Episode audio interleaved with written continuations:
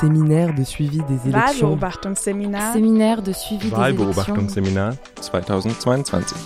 Paris 2022. 2022. 2022.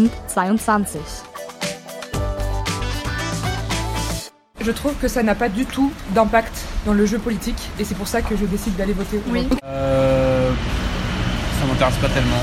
Vous venez d'entendre des Parisiens qui ne comptent pas aller voter par des intérêts pour la politique. Cependant, l'abstentionnisme ne représente pas uniquement cette perception. Il peut aussi être le moyen d'expression d'un véritable combat politique. Dans ce cas, il s'apparente à une forme d'abstentionnisme militant dans le jeu politique. Contrairement à ce que l'on peut penser, il s'agit ainsi de citoyens concernés et informés par l'offre des candidats. En réponse à notre question Comptez-vous aller voter aux élections présidentielles?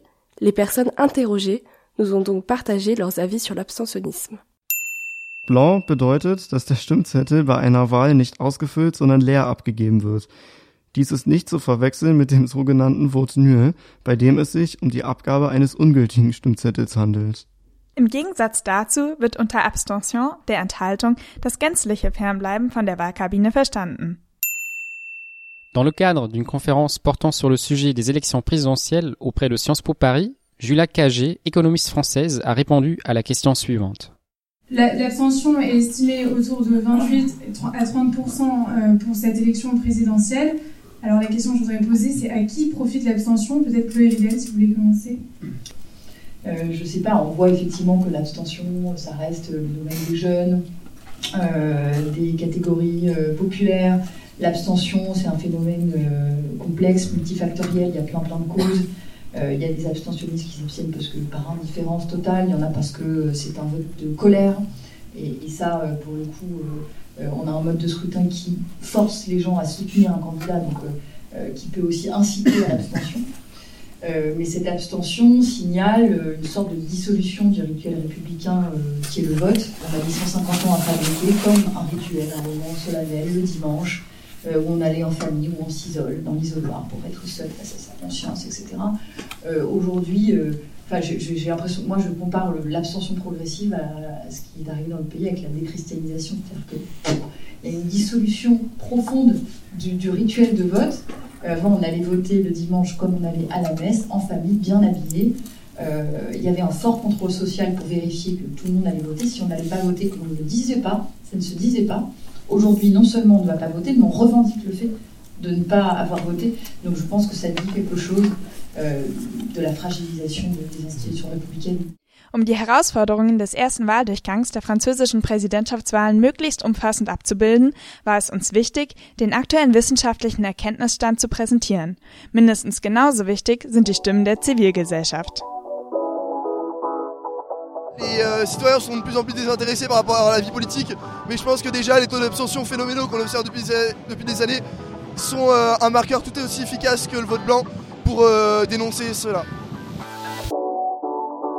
je, je voterai blanc parce que j'ai pas envie de soutenir ni l'un ni l'autre et, et c'est dommage parce que ça sert à rien. Mais sur Macron ou Le Pen, ce serait la peste ou le choléra.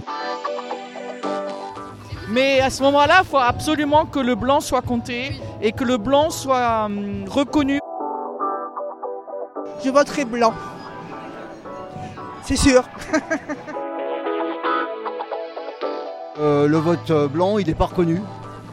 Et euh, ne pas voter ou voter blanc, c'est euh, donner une prime aux sortants et donner une prime aux majoritaires. Il faudrait un vote blanc reconnu et un minimum de, de pourcentage pour être élu.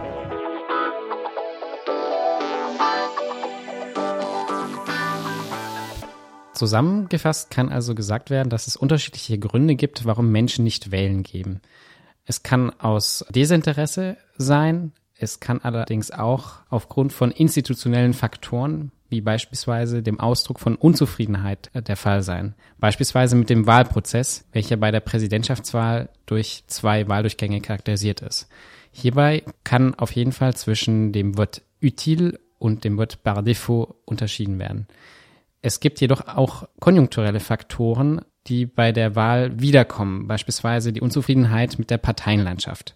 Die praktische Umsetzung ist eine weitere Option. Hierbei ist der Vote par Procuration Also das Anmelden der Abgabe an einen Mandatsträger in einem Konsulat, einem Kommissariat oder einem Rathaus schwierig.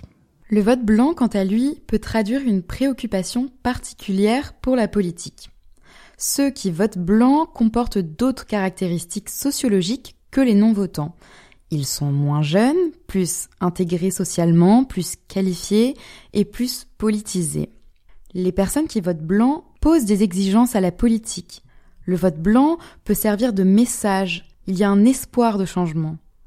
Le vote blanc peut également exprimer une déception momentanée ou structurelle vis-à-vis de la politique. C'est alors dans ce cas une remise en question de la légitimité des candidats. Jedoch sollte diese Argumentation nicht als abgeschlossen angesehen werden.